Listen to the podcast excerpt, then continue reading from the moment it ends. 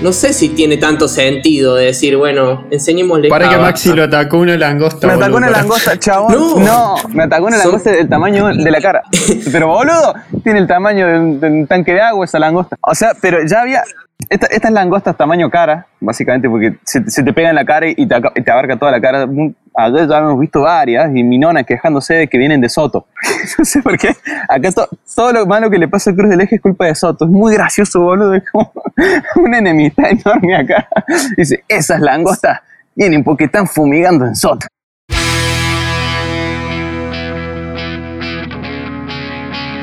Bienvenidos y bienvenidas a un nuevo episodio de Flojo de Papeles.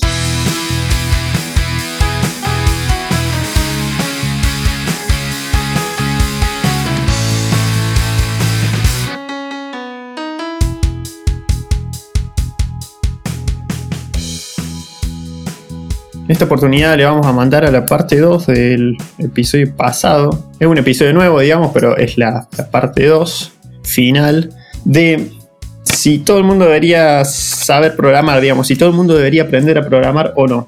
¿Cómo andan muchachos?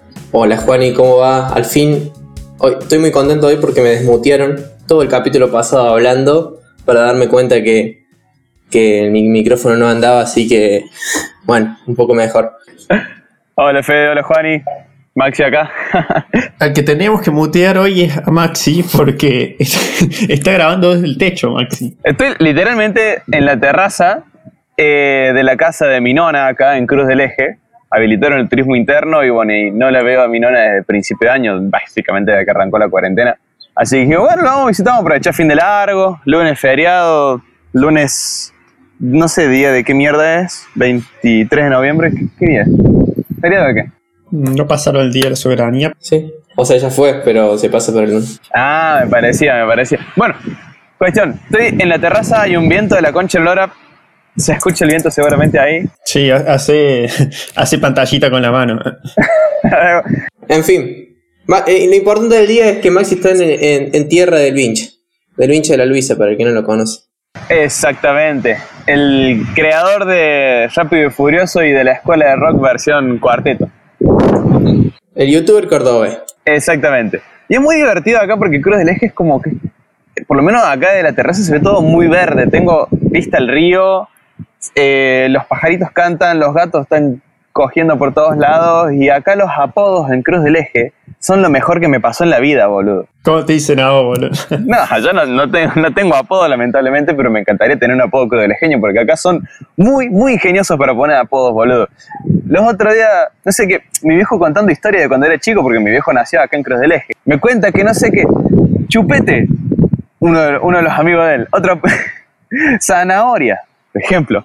Y el otro día me mató porque agarra y dice, ah, el hijo de galletita. y me entré cagada de risa con el galletita. Alto apodo, man. Pero ¿por qué les ponen así, boludo? O sea, debe haber una historia atrás de eso y lo quiero saber, man. Seguro, seguro, seguro, seguro. el hijo de Zanahoria yo lo conozco, él cursó conmigo eh, allá en Córdoba, pero no, son, son lo mejor de la vida los apodos acá, boludo. A mí me encanta. Yo quiero tener un apodo genio. Eso es lo mejor de, de, cuando de pendejo vas a jugar a la cancha así del barrio, al potrero, y ahí escuchas los mejores apodos de tu vida. Olvídate. Así mal, boludo. Y si no tenés apodo, te lo inventan en ese momento, porque todavía sos chico, ¿viste? Estás ahí en la, en la fase. Ahí te bautizan, digamos. Hay otro que le dicen Satanás. No sé por qué mierda le dieron así, pero yo me imagino un montón de cosas, boludo. Pero mejor no pregunte. por la duda. Y la otra novedad es que como estoy acá en la casa de mi nona, el wifi de acá tiene Arnet Light, y no es por tirarle mierda a Arnet Light, ni mucho menos, porque capaz de que es la excepción, no la regla, ¿no? Estamos en cruz del eje. Pero no hay forma, no hay forma de grabar el capítulo con, con Arnet Light, así que estoy desde los datos del celular. Y les voy a ir comentando a lo largo del capítulo cuántos datos móviles me van quedando, porque voy consumiendo 860 megas de 2 GB que tengo. Y así que nos quedan aproximadamente como un giga 130 megas left y yo les voy a ir diciendo onda como para chicos hasta acá llega un capítulo. No sé si vamos a llegar a la hora pero vamos a ver cómo, cómo resulta. Pasamos el link de Patreon después. Así le compro hashtag un plan para Maxi. Va vale.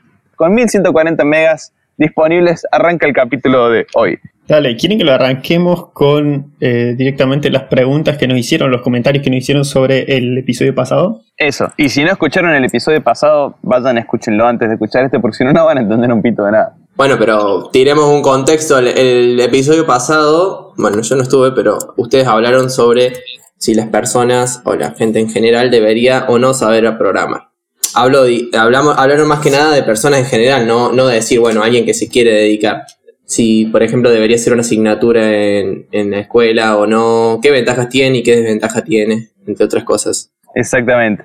O sea, ¿qué, qué pros y qué contras tendría él si todo el mundo supiera programar? Y en ese contexto de si todo el mundo supiera programar, obviamente tenemos que tener en cuenta la práctica y es, che, tendría que darse en el colegio. ¿Qué pasaría si siguen en el colegio, si te obligaran a aprender a programar, bla, bla, bla? bla? Sí, en el caso de las preguntas de, de la semana pasada, digamos, eh, habíamos preguntado si sabían programar o no, como para ver qué tan, tan biased estaba nuestra audiencia y salió que el, creo que 67% o por ahí sabe, 63% de los que nos escuchan saben programar. Igual hay un par que pusieron que no ahí, que yo los conozco y sí saben. eh, y saben programar mejor que yo, así que no sé por qué tiraron esa. Igual, o sea, es altísimo, pero también altísimo porque todos los que nos siguen son muchos compañeros nuestros que estuvieron con nosotros, ¿no? O sea, no es, no creo que sea ese el, el porcentaje general. Claro, por supuesto, to- tomen con pinza la encuesta, ¿no? Porque está altamente sesgada por el, el nicho del cual respondió la encuesta, justamente. Sí, bueno, pero pará, yo los conozco a los chicos esos y decir que saben es una exageración. No, Ah. no, mentira. Si, bien nos expandimos por frontera, ya estamos en otros países y todo, todavía el núcleo más fuerte sigue siendo acá, ¿no? Entonces, bueno, todavía está sesgada la encuesta. Claro. Estamos en proceso de expansión, ténganos paciencia. Claro, uh, eh, lo que nos tiró Nico, por ejemplo, es Frontend cuenta pro- como programar. Eh, nada, la gente que, que hace frontend es, es, bueno, eh, los que como no saben programar hacen dibujitos. No, mentira. no, chiste. eh, frontend es la parte que es la que ve el usuario. Ah, y tiene muchísima complejidad, obviamente. Claro, cuando vas a, hacer un sistema tenés toda la parte lógica o la parte que se llama backend, que es la que elabora como por atrás, eh, como lo que hace que las cosas funcionen.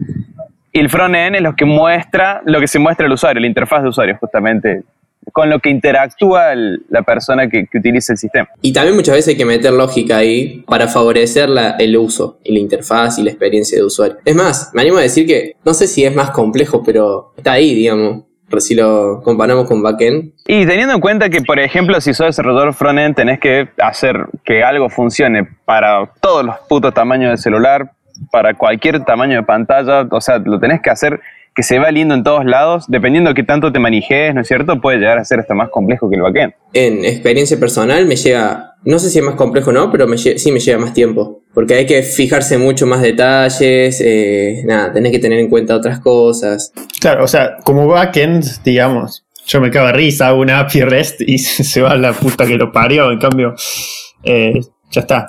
Digamos, mando los datos y que se las arregle el de frontend. Eh, pero bueno, sí, nada, nos vayamos al tema. Bueno, ¿quieren empezar leyendo algunas preguntas barra respuestas? Mm, Bueno, como dijo Juani, habíamos preguntado en Instagram hace una semana, bueno, hace menos, eh, si todo el mundo debería saber o no programar. Y acá Kazu nos, nos responde, todos deberían comprender el pensamiento algorítmico, más allá si vas a terminar. Si vas a terminar programando, imagino que quiso. Claro. Sí, yo creo que se refiere mucho al, al pensamiento lógico, que un poco lo hablaron el- la semana pasada, de decir, bueno, muchas veces no son problemas de programación per se, sino más bien problem- problemas lógicos, que creo que está, es una buena herramienta a tener, ¿no? ¿no? Claro, convengamos, digamos, que pensamiento algorítmico se puede igualar a lo que es seguir una receta de cocina. Podemos decir que es bastante similar a eso. O sea, podríamos decir que podés aprender a programar o podés aprender a cocinar, ¿En serio? con la diferencia que cocinar es bastante más complicado. Y que te puedes quemar. ¿Cómo, cómo es que, ¿Cómo es que emprender el pensamiento algorítmico o lo lógico de la programación se asemeja al de la cocina? ¿En qué sentido? A ver, eh, vayamos, si nos vamos al concepto de algoritmo, algoritmo es una sucesión de pasos que tiene un objetivo claro. Y una receta es eso, es una sucesión de pasos que tiene un objetivo. O sea, una receta es un algoritmo, estaría dentro de, la clasificación. Obviamente que no quiere decir que siguiendo una receta vos estás teniendo un pensamiento algorítmico. Capaz que sí haciendo una receta, es decir, escribiéndola, porque vos estás pensando en los pasos que tenés que seguir para cumplir algo. ¿Se entiende? Ok. Eh, ¿Y qué pasa, por ejemplo, con el tema de la lógica para resolver algún problema? Porque también supongo que la pregunta de caso va por ese lado. Sí, sí, por eso yo para mi caso se refiere más a eso, se refiere más a las cuestiones lógicas, a desarrollar un pensamiento lógico. Claro, y volviendo a lo de antes, por ejemplo, antes de arrancar a grabar el podcast, estábamos hablando con Maxi, yo le estaba comentando un problema que tuve esta, esta semana y cómo lo resolví. Y, y un approach, digamos, bastante matemático, era agarrar dado, dado un número de teléfono que le falta un dígito, ¿cuántos números de teléfono podés, distintos podés generar? Y nada, y terminaste haciendo el cálculo de que era n más 1 por 10 menos n menos 1. Eh, y pensándolo algorítmicamente, cómo lo podía llegar a solucionar. Bueno, hay varias, hay varias películas así, de que, no sé, me acuerdo de una que estaban en un tren y le muestra el número y falta, y había uno que no se entendía, entonces el chabón, igual creo que el loco hacía una, una especie de fuerza bruta, ¿no? Tiraba todo y, y es que ahí en ese caso no tenés otra alternativa. Claro, es que eso es lo que tuve que hacer, lo que pasa es que calculé cuántas probabilidades había, digamos, al final no, eran tantas, pero digo, eso lo puede hacer, lo puede hacer cualquiera que use un poco la cabeza, digamos, no necesita saber programar. Si después querés agarrar y probar esos números y bueno, querés hacer un algoritmo que lo genere y pegarle una API a ver si esos números existen y qué sé yo que poronga, bueno, capaz que necesites saber programar. También otra pregunta es decir, che, ¿todo el mundo necesariamente tiene que desarrollar un pensamiento lógico? Digo, muchos estudios en los últimos años apuntan como que existen diversos tipos de inteligencia y, afirmar eso no es seguir alimentando un poco el modelo esto de que la inteligencia solo se relaciona a cuestiones lógicas y matemáticas. Vos decís tipo apuntarle como demasiado a lo analítico. Yo creo que sí, digamos, a ver. O sea, más allá de que es una herramienta útil, ¿no? Sí, pero si, digamos, si vos no conoces un mínimo de lógica, ¿qué probabilidades tenés de entender cómo funciona el mundo? Y, pero lo mismo te puedo decir, si vos no conoces un mínimo de historia, ¿qué probabilidades tener de conocer el mundo? Eh, también, y por eso me importa saber historia, digamos. Exacto, digamos. Bueno, en ese, justamente, en ese sentido, yo iba a preguntar, a preguntarnos a construir sobre lo que había dicho Fede, que era esto de realmente hace falta que todo el mundo tenga pensamiento lógico y ahí surgen dos preguntas. Una, hay que analizar si existen individuos a lo largo de toda su vida que no usen el pensamiento lógico y si la respuesta es sí, entonces sí, no, haría falta. Y si la respuesta es no, eventualmente todas las personas utilizan o les viene bien saber algo de pensamiento lógico, ok, ¿hasta qué punto es bueno enseñar eso? Porque también, seamos honestos, hay muchas cosas que no se enseñan en el colegio, porque básicamente para que todo el mundo sepa programar se tiene que enseñar en el colegio. ¿Qué tanto vale la pena meter a programación y no otras cosas que hoy por hoy todos sabemos que falta, que deberían enseñar los colegios? Sí, también hay que analizar la situación de cada uno, ¿no? Hay personas que tienen la posibilidad de desarrollarse y de, y de capacitarse en programación y otras que no por el contexto, no sé, socioeconómico en el que se encuentran. Exactamente. Y, y le va a ser mucho más fácil, no mucho más fácil, sino mucho más útil aprender otra cosa eh, más en la urgencia, lamentablemente, digamos, que aprender a programar, que sería una solución más a mediano y largo plazo. Claro, de acuerdo. Incluso yo pienso que hay cosas que incluso alguien me puede venir a argumentar que no es tan necesaria. Yo diría que, que sí, pero que incluso es mucho más necesaria que la programación, es aprender el inglés primero. No solo porque creo que aprender inglés es súper útil, más útil que aprender a programar eh, y que te abre la cabeza mucho más de lo que te lo va a abrir aprender a programar, es incluso también un prerequisito. Eh, si, si ya sabes hablar inglés, aprender a programar se te va a hacer cuesta abajo. Eh, si bien hay muy buenos recursos en, en, castellano, diría que la gran e inmensa mayoría, no importa el país que seas, de todos los recursos para aprender a programar están en inglés. ¿En serio? ¿Pero eso es por, por el hecho de, de aprender a un idioma nuevo o es por el inglés en particular? O sea, ¿funciona, ¿funciona para cualquier idioma? Sí, yo diría que si aprendes alemán te, abre la cabeza igual, digamos, ¿no? Sí, lo que tiene el inglés es que tiene la ventaja de que existe muchísima información. Y si, como decía Juani, referido a programación, si como que se dan mucho la mano, digamos. Vos querés aprender a programar y aprendes inglés o sabes inglés, te va a ser mucho más simple encontrar recursos para aprender, digamos, a programar. E incluso incrustarte en el, en el mercado laboral. La mayoría de empresas te pide un por lo menos conocimiento mínimo en, el idioma e incluso sabiendo, la, sabiendo el idioma, tenés la posibilidad también de trabajar para empresas de afuera, digamos. Ah, bueno, sin duda. O sea, el, yo lo encaraba más por el lado de aprender por aprender un idioma, cómo te abre la cabeza. Sin duda que de todos los idiomas que tendrías que saber, el inglés es el, el principal porque te abre un montón de puertas. Pero eso no hay ninguna, ninguna duda. De todas formas, creo que se enseña en todos los colegios inglés. O sea, no, no te digo todo el mundo sabe inglés, pero por lo menos todo el mundo algo ve. Sí, la poronga. sí, anda acá, camina por, por la calle y cualquier, cualquier pibe te sabe hablar inglés en un nivel mucho más decente que, que un pibe de que haya ido una privada con 12 años de inglés. Pon en contexto, Juan, y por ahí no. Claro, pon en contexto que acá en Alemania, ¿no? O sea, vos estás en Alemania y nosotros acá. porque creo que, creo que va a haber que recordar a todos los capítulos porque no sé si todo el mundo sabe que te fui. Me acuerdo, me acuerdo eh, cuando cursé, bueno, cursé un semestre de sociología y el profe de historia nos decía eso. Bueno, él, él, él afirmaba que la escuela de lenguas o la facu de lenguas debería ser eh, gratuita, digamos, para que por lo menos los estudiantes de alguna carrera, porque ya eso marcaba una desigualdad entre, entre distintos compañeros. A ver, no es lo mismo una persona que fue a un colegio que le daban más bola o al idioma que a otro que no. O incluso una persona que, que naciera en una casa en donde de chico tenés libros de inglés o, o libros en general eh, y otra completamente distinta. Y, al día de- y el día de mañana siendo sociólogo o siendo profesional en lo que sea, marca una diferencia muy importante saber o no el idioma. Ni hablar. Y no, es y no era barata, digamos, mensualmente la facu como para decir, bueno, cualquiera se lo puede pagar. Sí, de hecho acá tenemos una cosa zarpada que es que vos como estudiante de una universidad que ya de por sí es gratis, podés acceder a no solo a los cursos de deporte, que por por ejemplo los de deporte se pagan, pero todos los que son de idiomas no se pagan. Y yo tomé clases de, de italiano eh, gratis. ¿Entendés? Y, y podés tomar clases de, de ruso, de chino, de hebreo en la universidad gratis. Uh, está bueno. Zarpado. Y con altos profesores, ¿eh? O sea,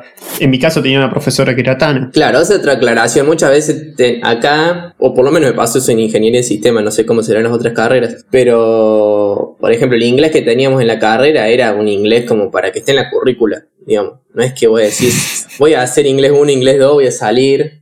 Está bien, tampoco sé que con, con dos materias, dos semestres va a salir hablando inglés, ¿no? Pero es como, era muy básico. Digamos, a mí me fue re bien sin saber demasiado de inglés, ejemplo. No, sí, el- el- es un chiste, o sea, digámoslo así, el, el nivel de inglés técnico de la facultad es un chiste. Es más, o sea, creo que nadie se toma en serio esa, esa materia, están como para que estén. Habría que ver eso igual, ¿eh? Con onda, está bueno el modelo que tenés allá que decís, bueno, hay una materia así y puede ir cualquiera de, de las distintas carreras. Eh, capaz que está mejor eso que decir tengo inglés en la carrera. Digo, está bueno como que una parte especializada de la universidad se dedique a eso y que todos los estudiantes y todas las estudiantes puedan ir, digamos. Es una pena porque el, quizás se, se ningunea o se lo toma muy por encima en las materias de inglés, en las carreras, sobre todo vinculadas con sistema, y después en todas las empresas te piden un nivel avanzado o un buen nivel de inglés para entrar. Entonces es como que, ok, vos como universidad de alguna manera me tenés que brindar las herramientas para que yo pueda insertarme en el mundo laboral, pero el inglés que me das me sirve para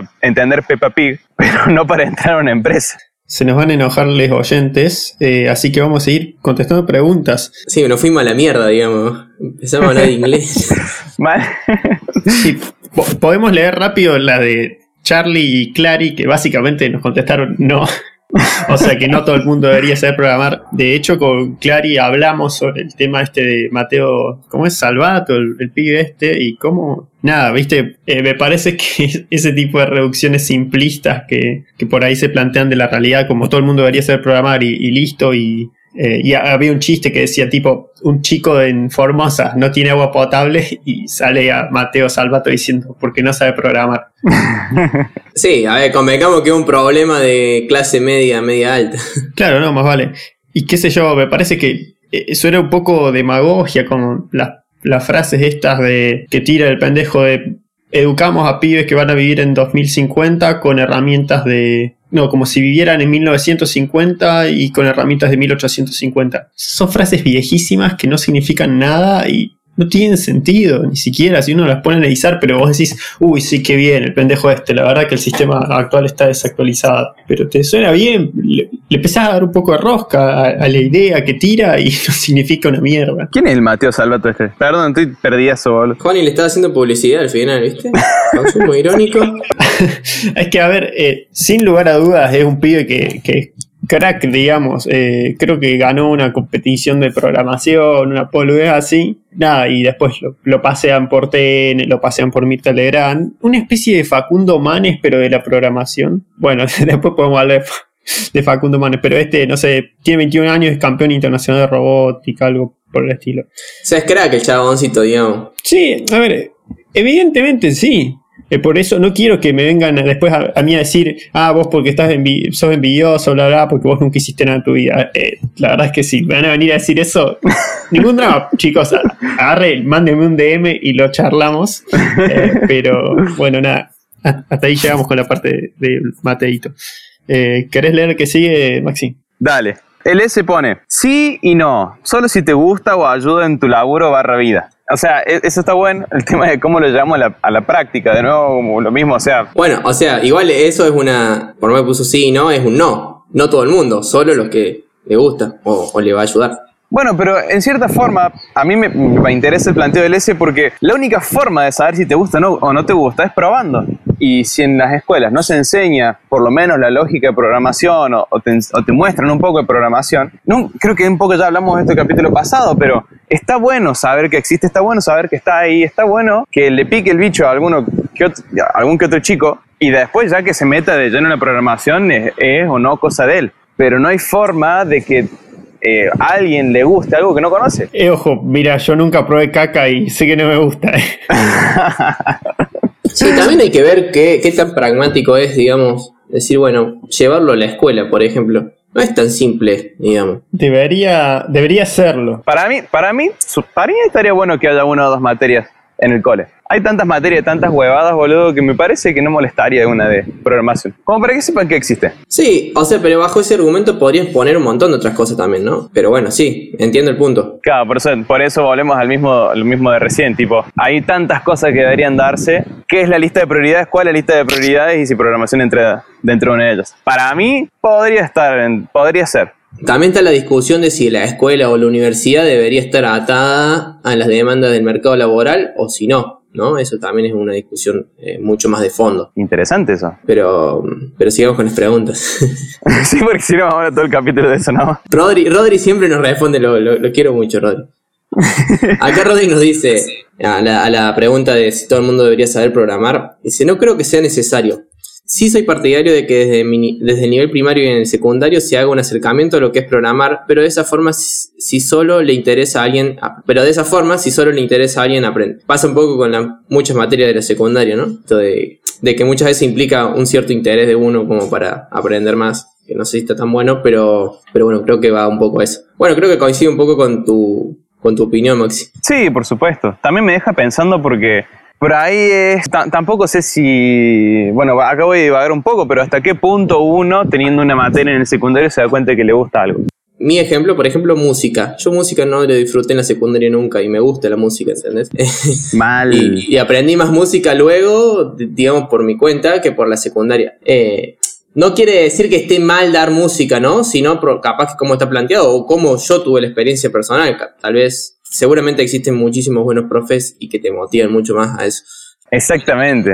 No, exactamente. O sea, no solamente el hecho de darlo, sino el hecho de cómo lo das. Yo creo que ningún músico surgió por decir, ay, cuánto que me gustó la música en el colegio voy a ser A menos que hayas ido a un colegio con especialidad música, en donde se ve de una visión mucho más integral y realmente te dan el 360. Creo que nadie, ningún músico. sí debe pasar que si vos ya tenés un cierto acercamiento al área o ya tenés un interés mucho más profundo, probablemente sí te ayude me acuerdo, por ejemplo, mi experiencia con, no me acuerdo si fue en quinto o en sexto año, con materias más sociales, en este caso antropología cultural. Me acuerdo que nadie del curso le daba bola y a mí me encantaba y era el único Gil que escuchaba porque me encantaba. Entonces, bueno, si vos le preguntás a un compañero, probablemente diga, no, no me sirvió nada y me hizo odiarlo. Y a mí me encantó, digamos, y me, me, sirvió un montón. Lo mismo me pasó a mí con la filosofía en, en, la secundaria. Creo que en el último año recién tuvimos filosofía. Me parece que esa es una de las materias que vale la pena tener en la secundaria. ¿Ah, sí? Sí, sí, definitivamente. De hecho, lo que pasa es que, y esto creo que lo hemos hablado, cualquier conocimiento que empieza a ser útil deja de ser llamado filosofía, pero la filosofía fue la base para la lógica que usan hoy en día las computadoras. O sea, programar eh, lo podés retrotraer hasta hace 2300 años en Grecia, digamos, la, la idea esa de categorizar las ideas y el pensamiento. Ay, sí, creo que habías comentado en un capítulo de que no sé, creo que matemática era filosofía aplicada, física era matemática aplicada, no sé, que el cálculo de. Claro, no sé, algo por el estilo. y el MMS y terminabas calculando, no sé, la- una fuerza de no sé cuántos newton por eh, el origen de la filosofía. Muy bueno. Sí, eh, me colgué con ponerme a leer esto de antemano. eh, lo tendría que haber estudiado de antes, pero estoy viendo que en, en Alemania solo hay tres estados de los 16 que tienen eh, programación como una materia obligatoria en la escuela. Pero sí, también está la discusión de que por qué gente dice que, que sí, que no. Habría que ver eso, ¿no? Casos en los que está, si tiene éxito o si no. Sí, estaría bueno. Justo con respecto a lo, a lo que decías de que no sé qué materia todo el mundo lo odiaba y a vos te encantaba. Nosotros en el secundario tuvimos una materia que estaba bien fuertemente vinculada con la programación, que era básicamente hacer diagramas de flujo y ese tipo de cosas, que es más como de la lógica de la programación. Y nos enseñaron las, ¿cómo serían? Las estructuras condicionales, el if, todo eso. Sí. Bueno, y el profe era una, era una paja, boludo. El profe era el tipo más pajoso del mundo, las clases eran un embole, no se le entendía ni una mierda. Yo lo veía y decía, o sea, menos mal que yo ya me había decidido por estudiar sistemas, porque yo lo veía y decía, un embole para lo- la gente que no se puso a investigar la carrera de sistemas en sí, porque esto realmente no le da ganas de estudiar a nadie. Es muy. O sea, todo el curso odiaba esa materia, salvo los que ya sabemos que hemos estudiado sistemas, porque ahí averiguamos por otro lado. Claro. No, eso te iba a decir. Si a mí me hubieran enseñado primero programación con diagrama de flujo, yo hoy sería biólogo, boludo. O sea, ni loco. Creo que la discusión de fondo termina siendo es qué capacidades, bueno, debería, deberíamos todos desarrollar, todos desarrollar. Bueno, en este caso es el pensamiento lógico, ¿no? Como también puede ser el pensamiento histórico o cualquier tipo de, pensamiento. Ahora lo que, lo que hay que discutir, o lo que capaz que lo que estamos debatiendo acá es si la programación es una buena herramienta para desarrollar ese pensamiento lógico. Y lo que se me viene a la mente es decir, che, pero la programación es una herramienta. Entonces, ¿cómo? no sé si enseñar el pensamiento lógico a través de esa herramienta o irse más a las bases como puede ser la matemática o la lógica pura como per se, digamos. Sí, a ver, la programación lo que te sirve es para resolver problemas matemáticos que, so- que son demasiado grandes para resolverlos a mano. Es más o menos eso. Eh, Pero ¿tiene sentido que vos con 15 años te enseñen a usar un lenguaje de programación? depende del lenguaje de programación. Si es, punto, si es punto .net, no. Sin irnos a las personas que ya qui- que quieren ser un profesional en el área, como ser un ingeniero en sistema, licenciado en computación o lo que sea, ¿no? Digo, a nivel general. No sé si tiene tanto sentido de decir, bueno, enseñémosle Para que Maxi lo atacó una langosta. Me atacó boludo, una para- langosta, chabón. No. No, me atacó una Son- langosta del tamaño de la cara. A jugar por lo que dijiste antes, no sé si langosta es, es el insecto o langosta es una persona. No, no, es insecto langosta. Pero boludo, tiene el tamaño de un, de un tanque de agua esa langosta. O sea, pero. Tenemos yo un amigo con Juani que le tiene fobia a las langostas. Ah, sí, güey. Y lo peor de todo es que su, su, su disco, uno de sus discos favoritos de Machine Head es Langosta. ¿Cómo es, locos? Unto the Locust, yeah. Sí, Locust es como la plaga de langosta. Saludos Ah, a Lucas. mira. Tremendo disco. Esta- estas langostas tamaño cara, básicamente, porque se, se te pega en la cara y te, abarca toda la cara. Ayer ya hemos visto varias y mi nona quejándose de que vienen de Soto. no sé por qué. Acá to- todo lo malo que le pasa a Cruz del Eje es culpa de Soto. Es muy gracioso, boludo. Es como una enemistad enorme acá. Dice, esas langostas vienen porque están fumigando en. Así, Bueno, allá en, en Santa Rosa, va- debe pasar en todos los lugares. En Santa Rosa, que la muchita que viven mis primos, eh, también todos los males son de Villa General Belgrano.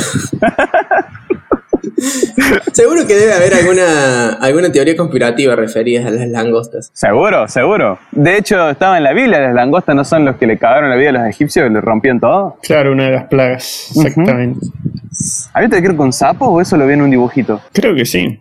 Bueno, había una película de dibujitos de Moisés, boludo. Está re buena. Mal. La, típica película que nos hacen ver a todos en catequesis. Sí. Estaba esa, la de la de la sangre. Después eh, se murieron todos los nenes. Sí, era, era bastante heavy, digo, ¿eh? Te metías ahí, te hacía recaga.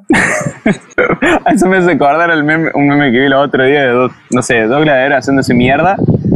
Y tipo, vos cuando ibas de excursión con tu cole y te encontrabas con los del, del, del cole del lado, ¿viste? los pibes haciéndose rebosta. En los interdeportivos, así entre colegios. Oh. Mal alta bronca, boludo. Dábamos asco jugando al fútbol, pero ah, esas patadas sí que se podían ver. Nos van a bajar el podcast por apología a la violencia. Mal, mal. Pues bueno, es un instinto natural, boludo. Vos te perteneces a un grupo y automáticamente odias a los grupos similares o que, que compiten. Típico, no sé, rivalidad entre el A, el B y el C. Los, los cursos, por ejemplo. Como los escoceses contra ingleses. bueno, sigamos con otra pregunta, che. Tompa, Tompa nos respondió, fiel seguidor del, del podcast. Alto capítulo hicimos con Tompa la vez pasada. Si no lo escucharon, les recomiendo que lo vayan a escuchar porque fue de los mejores. Puso, quería poner que no sé, y sí creo que todos deberían. Igual, todos deberían saber tantas cosas. Claro. Sí, eh, eso, eso le da la, la impresión, es como que decís, la escuela te debería enseñar tal cosa y la escuela te debería enseñar tal otra. Y a veces lo pienso y digo, ¿quién bolas que te deja la escuela para la vida? Pero tampoco puedes, tampoco podemos seguir metiéndole cosas a, a la escuela, digamos. Claro, o sea, por supuesto, para meter más cosas hay que sacar cosas, entonces Sí, tampoco es todo culpa de la escuela y, y demás. Y, y, no debe, y no es para nada simple tam- eh, incorporar cosas, eh, eh, tal vez el sistema un poco más grande, más allá de la escuela, digamos, a nivel institucional o, o los procesos que se tienen que llevar a cabo para, para modificar contenido y eso son muchas veces bastante lentos y, y no está, no es tan fácil agarrar y de pronto meter contenido. Ya demasiado hicieron este año con todo el quilombo de la pandemia, ¿viste? mal, mal, mal, boludo. Hay un montón de cosas más allá de lo, del contenido eh, a tener en cuenta. Mm, Eh, tener que ver la situación de cada uno y un montón de cosas. ¿Qué sé yo? Mi vieja tiene en el cole chicos que no tienen, no sé, van con unas zapatillas hecha mierda y tienen que hacer una campaña para comprar. Y qué sé yo, les vas a exigir a ese chabón que enseñe, aprenda a programar. Claro, sí, creo que, digamos, el comentario que puede hacer uno, que puedo hacer yo, uno puede agarrar y decir fácilmente, sí, todo el mundo eh, debería saber programar, en la escuela te deberían enseñar a programar, pero está muy alejado la realidad que vivo yo de la realidad que, que se puede vivir en, en una escuela pública cualquiera, digamos. Eh, entonces, son todos, son todos educadores, son todos expertos en, en didáctica, no sé, eh, en educación, pero bueno, hay, hay que ver lo que, lo que es la realidad de todos los días. Exactamente. O sea, también con ese criterio es muy difícil. A ver si, si- o sea, eso justamente pensaba. Si, so- si vamos a tener en cuenta solamente las necesidades comunes que tienen todos los individuos y en base a eso enseñamos en el colegio, capaz que nos restringimos, qué sé yo, a matemática y a cosas que son puramente reales frente para todos. Entonces, un poco también por eso surge, imagino yo, los colegios con especialidades. Eso sí está bueno. Pero hasta qué punto está, no sé si sesgado, pero restringido enseñar determinadas cosas porque no, a todo, no aplican para todo el mundo. O sea, por ejemplo, religión. No, no, no aplica a todo el mundo y sin embargo la enseñan en, en muchísimos colegios y con ese mismo criterio podrías hacer un montón de cosas. Y porque son, en ese caso, porque son escuelas privadas, pero sí, entiendo lo que vas y me gusta siempre como que tener cuidado con ese tipo de lógica, porque es la misma de por qué gastan plata en tal cosa cuando podrían estar haciendo hospitales. Entonces puede agarrar y decir, bueno, ¿por qué, por qué estás haciendo hospitales cuando hay gente que no tiene de comer primero? ¿Y por qué estás, no sé, dándole comida cuando hay gente que, como que puedes hacer un reduccionismo, eh, digamos, puedes llevarlo al absurdo y entonces no haces nada más que lo que sean las necesidades extremadamente básicas de todos. Sí entiendo que hay cosas que son demasiado eh, opulentas y totalmente innecesarias, eh, que, un Estado no debería estar gastando guita en eso, pero bueno. Exactamente. Es una cuestión, digamos, de, de prioridad y de acomodar cuál es la prioridad en cuanto al desarrollo, digamos, de, de un estudiante. Claro. Bueno, siguiente pregunta. Bueno, acá Ferchu comenta. No, porque nos quitarían el trabajo. A los que ya sabemos. Ah. Sí, no, yo lo conozco Fer y sé que lo está diciendo en joda, pero hay mucho, mucho gatekeeping en la comunidad programadora. Muchas veces como que la gente que dice, no, los que no tienen título no deberían estar programando porque tienen que estar matriculados y bla, bla, bla, bla. Y me parece una soberana boludez porque la verdad es que si tan inseguro estás de que venga alguien sin título y programe y te saque el laburo a vos, es porque tan buen programador no sos. Entonces, sí creo que, que por ahí la comunidad puede ser bastante chota y a veces muy restrictiva y no deja entrar a gente nueva. Eso, eso ocurre, no lo podemos negar. Sí, a mí, o sea, yo la, la relación que tuve con, algunas personas de la comunidad es completamente al contrario, digo.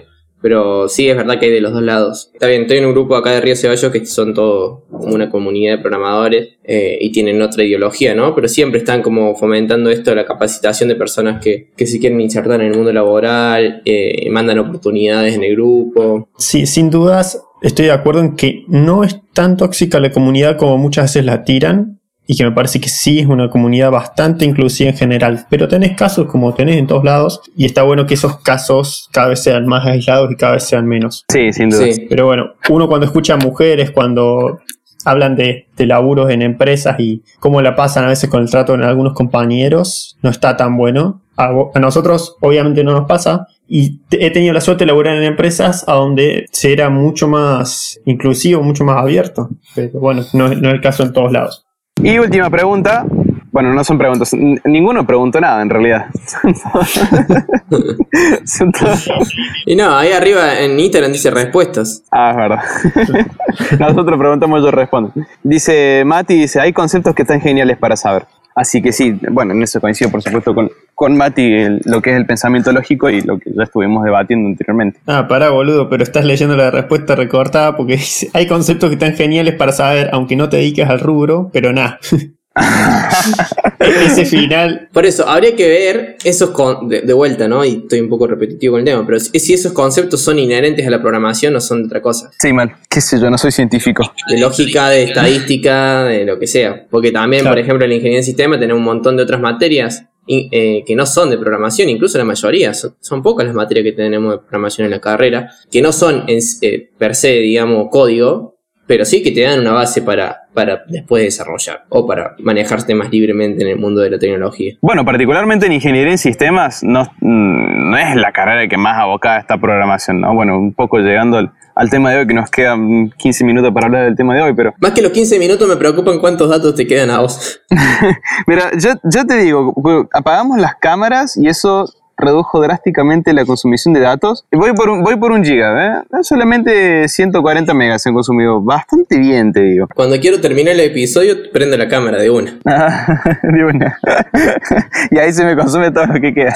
Eh, sí, Maxi, re retomando lo que decías, no es tal vez la carrera más enfocada a lo que es desarrollo propiamente dicho. Eh, incluso creo que la Facu tiene una tecnicatura que está más abocada a eso y solo hacen desarrollo. Ingeniería en sistema, o por lo menos como quiere estar planteada, es una carrera un poco más, más amplia, digamos, y te permite desarrollarte en distintos ámbitos. Igual más allá del ámbito que te desarrolles, siempre vas a tener que seguir especializándote en eso, porque creo que un poco peca un poco de eso, de esa amplitud que quiere abarcar. Y decir, bueno, te damos un poco de todo, pero no, no es que salís especializado en algo en particular, ¿se entiende? Claro. Sí, bueno, era lo que habíamos comentado el, la semana pasada con el tema de, de, cómo está separado en otros países entre bachelor y master y que me parece que ese sistema está zarpado. Eh, pero sin dudas diría que sistemas es alta carrera para hacer. Está bien, yo renegué un montón, tiene un montón de materias que no me gustaron puedo decir de verdad que hay materias que no me sirvieron para nada. O sea, después de, de, varios años de experiencia laboral, ya puedo decir que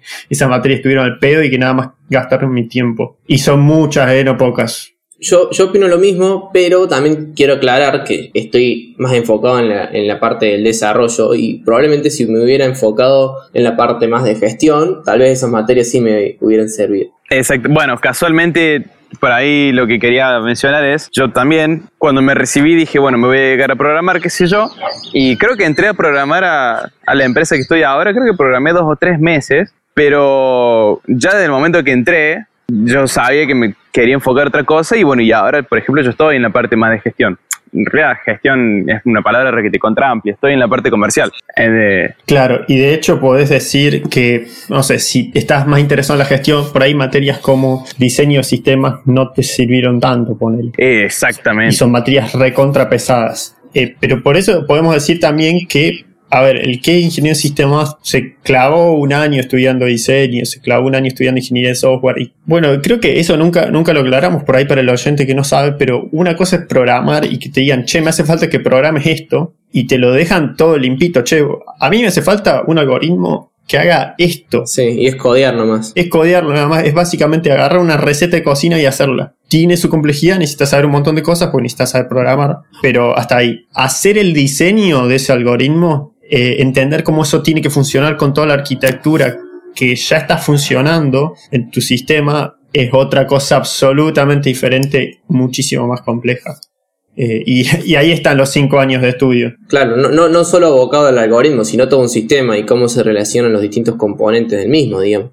Ahí está la complejidad o, lo, o todo el background, digamos, que te da un poco la carrera también. Claro, y esto por ahí, la solución que planteaste ahora funciona, eh, pero ¿qué va a pasar cuando tengas el triple de usuarios o qué va a pasar si después necesitas cambiar, qué sé yo, el proveedor en la nube, va a seguir funcionando todo igual, ¿a dónde lo estás corriendo eso? ¿Qué, qué pasa si de golpe varios días no tenés eh, tantos usuarios? ¿Vas a seguir gastando plata en, en mantener la nube esa? ¿Vas a tenés como un montón de, cosas por atrás que están funcionando todo el tiempo y que la solución que haces hoy capaz que dentro de dos meses ya no funciona más y eso no te debería pasar. Exactamente. Sí, y en eso sí se hace mucho hincapié en la carrera. De hecho, me doy cuenta al, momento de diseñar un sistema o incluso el desarrollarlo, muchas veces pierdo más tiempo desarrollándolo en pos de poder mantenerlo un poco más fácil, digamos. Y eso creo que sí es algo que, me dejó la ingeniería en sistema. Sí. Después, según tengo entendido, no sé si, bueno, vos Maxi, el capítulo pasado habías dicho que tenías compañeros en FAMAP, que en esa carrera está más enfocado al, al, al algoritmo en sí y a la lógica. Puede ser. Sí, sí. Sí, yo cuando estuve en Dresden, ponele, estaba estudiando en realidad ciencias de la computación y me cogía, boludo. Con, o sea, pasa que te lo plantean todo como problemas matemáticos y qué sé yo, algoritmos de expectation maximization y qué sé no sé, y la, la tenés que hacer un algoritmo que optimice para esta función y nada, te quedas en bola. uno no está acostumbrado a eso. Bueno, pero por ejemplo, si, ¿qué le dirías ¿Qué le dirías a una persona hoy que, te dice que solo le gusta programar? Que haga FAMAF, que haga sistemas, que haga ingeniería en computación, que está más enfocado al hardware también. Bueno, pero ahí, ahí justamente, em, de paso para responder la pregunta, la pregunta tuya, Fede, la orientación de la UTN de ingeniería en sistemas, particularmente la carrera, lo que tiene es que es Está bien, es un perfil más gerencial, que no te va a servir apenas salís de la empresa, de, apenas salís de la facu y entras a una empresa a programar. Te va a servir, qué sé yo, de acá a cinco años, cuando seas o project manager y tengas que gerenciar o tengas que administrar recursos o tengas que ver cómo haces estratégicamente varias cosas o tengas que vos diseñar la arquitectura de un sistema que siga determinados patrones, este, o seas el CIO de una empresa. Eh, para esas cosas te va a servir. Está bien, pero capaz que no es mi objetivo ese. Tal vez me gusta programar y quiero programar toda mi vida, digamos, también puede estar el caso. Está bien, por, supuesto que hay perfiles como mucho más, eh, más, técnicos y que le gustan mucho más los fierros y, si quiere dedicar a programar, pero viste, que, bueno, esto también está bueno aclararlo, cuando vos entras en la carrera de programación, por supuesto tenés el seniority que se llama, que es, eh, algunas empresas tienen trainee, después tenés junior, semi-senior, senior, eh, y tenés eh, entre medio de eso también tenés determinados rangos e, y tenés como dos ramas que puedes seguir según lo que yo tengo entendido. Por un lado, la rama técnica en donde puedes, eh, qué yo, irte a la parte de arquitectura, de technical leader, sí, es toda una rama como mucho más técnica y después tenés la rama como más de gestión, donde tenés project manager, este, o roles como, eh, un poco más que se alejan quizás de la programación y eventualmente dejas de programar. Exactamente. Me colé con lo que iba a decir, pero sí ocurre eso al al principio vas a empezar programando, no vas a empezar gerenciando a nadie porque básicamente no sabes. De hecho, qué sé yo, cuando, cuando empezás, ¿qué mole sería que cuando empezaste te pongan a hacer análisis y diseño, Prefiero arrancar por el lado de programar, pero bueno. No, ojo, o sea, ese es tu perfil, Juan, igual. Hay un montón de gente que le gusta. Y me acuerdo que nos llamaba mucho la atención a nosotros, Juani, que creo que nos identificamos más con un perfil más técnico, como en la, en la carrera de ingeniería en sistema había un montón de gente que no, no le gustaba programar o no le gustaba tanto las cuestiones técnicas y, nos, llamaba la atención eso, porque no, eran, no éramos muchos los que nos gustaba esa parte. Claro, que a mí me llama mucho la atención porque está bien que no te guste programar. Lo que pasa es que a mí me resulta rarísimo, es tipo, si no te gusta atender gente, te vas a meter a medicina, digamos. Obviamente que puedes hacer investigación, ponerle y nunca tratar con personas, pero la gran mayoría de lo que va a tener que hacer involucra tratar con gente. Entonces me llama la atención cómo decís, no me gusta programar y agarrás y te metes a sistemas. Yo entiendo que sistemas no es todo programar, como ya lo estuvimos hablando, solo que me llama la atención, digamos, no me cierra la idea de, ah, no me gusta programar, eh, no me gusta la naturaleza, voy a estudiar biología. justamente con, eso yo quería destacar porque es muy válido el comentario, Juani. Si no te gusta programar, la vas a sufrir una banda. Y yo lo digo porque yo era de las personas que le gustaba programar, pero no, era lo que más le gustaba. Entonces, hay muchas, muchas materias que le sufrí una banda, programación siempre me costó un huevo. Recién en la tesis entendí lo que era realmente programar cuando me tocó sentarme a programar. Eh, y la verdad que cuando le agarras la mano es lindo, no, no te lo voy a negar, ¿eh? es más lindo eh, programar cuando ya sabes programar. Pero más... Uy, así que chiste. sí, igual nunca sabes programar de todo. El jueves creo, me pasé creo que tres horas, no menos, y resulta que el problema era que había escrito mal de una variable, boludo. No, no caga. bueno, te lo juro, boludo.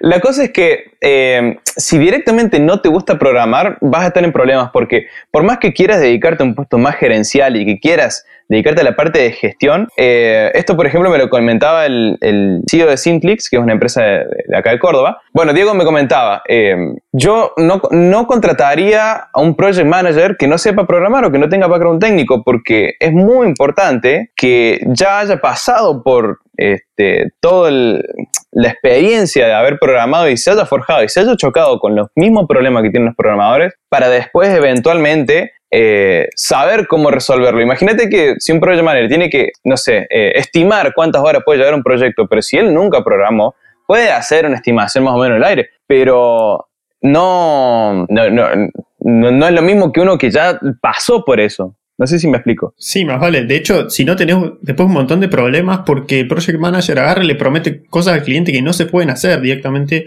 ya sea porque no hay tiempo o porque son técnicamente imposibles. Eh, y cuando tenés a alguien que, no sabe programar dirigiéndote, es como, che, bueno, pero no hace falta que el tipo esté porque cuanto más seniority tenés, menos programas. Eso es una fija casi. Eh, depende mucho de la empresa y qué sé yo. Pero si vos no tenés una no hace falta que estés en el día a día de todo, pero si vos no tenés una mínima idea de programar, vas a tener ideas o vas a esperar que, cosas demasiado complejas se hagan demasiado rápido o, o, al revés, digamos, y no está bueno. Y se reniega mucho cuando tenés un superior, un supervisor que no entiende eso. Sí, creo que juega mucho esto de tener que, saber, que saber los tiempos que medianamente lleva, también referido al, personal que tenés, ¿no? Y si no tenés un background técnico es muy difícil. Incluso la factibilidad. Muchas veces dicen, ah, bueno, eh, dije que al cliente que podíamos hacer esto porque tal empresa lo tiene. Bueno, pero esa tal empresa tiene un montón de otras cosas que acá no, digamos. Entonces tenés que tener una idea de cómo se hacen las cosas, eh, por más que no sepas eh, en detalle, digamos, y no lo vayas a programar. Bueno, hay un, uno de los libros que estaba leyendo hace poco que recomendadísimo para startups tecnológicas B2B, Lean B2B se llama, eh, explica que para que una startup, para el, Dream Team, digamos, de la startup es dentro de los socios el que conoce la solución, sí, que sabe toda la parte técnica, el que conoce y el que conoce el negocio, es decir, el que conoce el problema, perdón, son tres, el que conoce la solución, el que conoce el negocio o el rubro Sí, si vos vas a estar en el rubro bancario, está bueno el que conoce todo ese. Y el que conoce el problema. Entonces, eh, ahí te aseguras de que lo que vos estás haciendo está resolviendo un problema en determinado contexto. Sí, un problema que existe y un problema que los usuarios tienen, no el que pensás que tienen. Exactamente, el, que el problema sea real. Y bueno, por supuesto que alguien está dispuesto a pagar por esa solución. Pero esos son dos mangos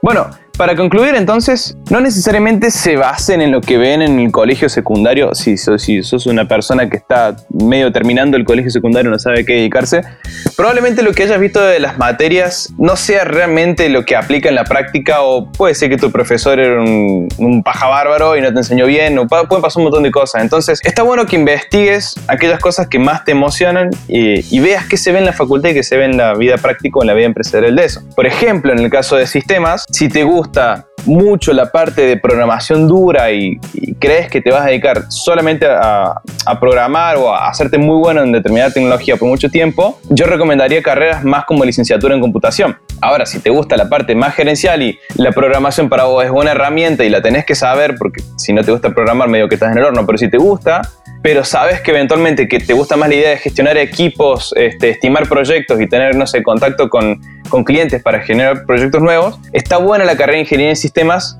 eh, por la orientación y gestión que tiene. Además hay que tener en cuenta que si te gusta trabajar en equipo, te conviene muchísimo más sistemas que lo que es licenciatura en ciencia de la computación, en la que, bueno, va a depender de, cada facultad, pero en general uno trabaja como más aislado y se nota la diferencia a la hora de caer a una empresa. Eh, creo que sistemas te prepara muy bien para saber laburar en equipo porque el software, el programar no se hace como te muestran en las películas, el tipo que está de noche encerrado solo con una capucha puesta, programar se hace con gente y se hace hablando. Ah, ¿no?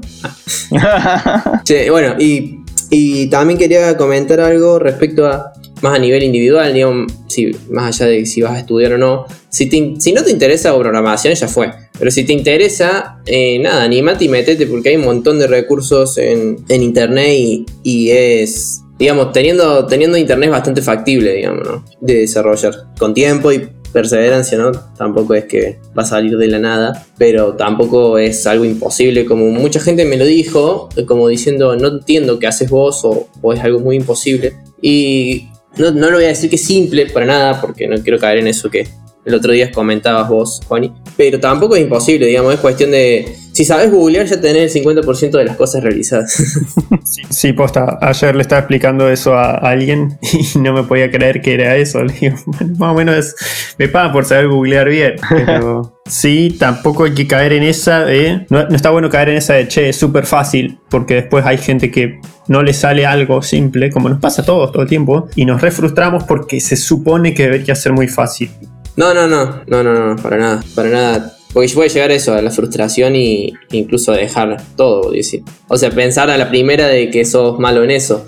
Cuando a todos nos sucedió, ¿no? En AED, en, perdón, AED, algoritmo y estructura de datos, que es una materia de sistema en el primer año, que es donde, entre comillas, te enseñan a programar, digamos. Nada, la, la manqueas todo el tiempo.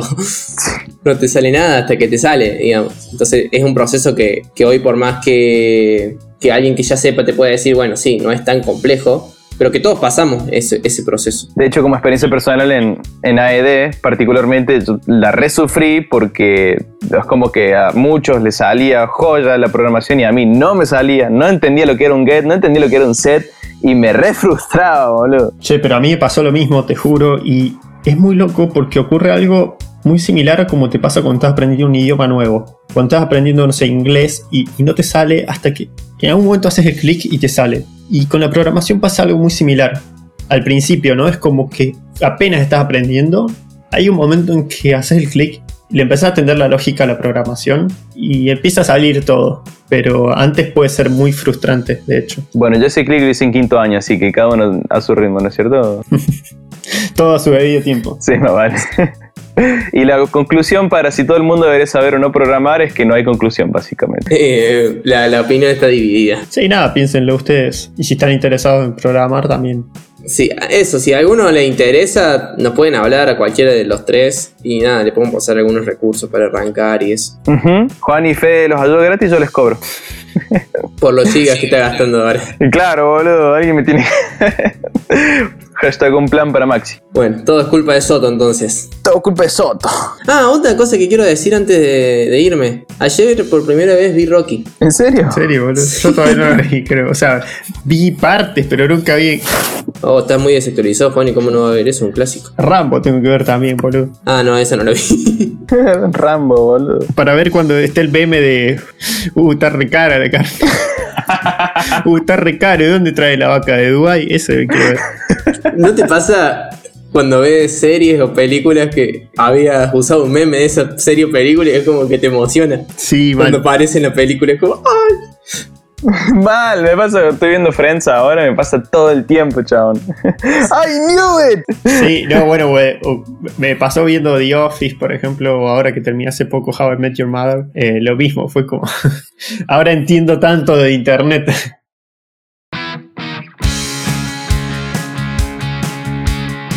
Bueno, nos fuimos al carajo con el tema. Eh, muchísimas gracias por escucharnos hasta acá. Mi nombre durante este día que ya se está ya se está haciendo de noche acá de vuelta a la puta madre y son recién las cuatro y media de la tarde. Fue Juan Ignacio Filardo. El mío Fede, y no, no para envidia tuya, Juani, pero acá hay un sol tremendo. Yo soy Maxi también grabando desde Córdoba. Desde Cruz del Eje, ojo. Ah, desde Cruz del Eje. Hoy desde Cruz del Eje. Hermano, menos 3 de térmica hizo ayer, ¿eh? No, Julia, no hay chance. Pero ¿sabes cuál es lo bueno? No tenés a Soto al lado y no te mandas las langostas. Bueno, em, recuerden que nos pueden encontrar en redes como arroba flojo de papeles P. La música que están escuchando la compuso Post Shock. Muchísimas gracias por escuchar hasta acá y nos vemos el jueves que viene.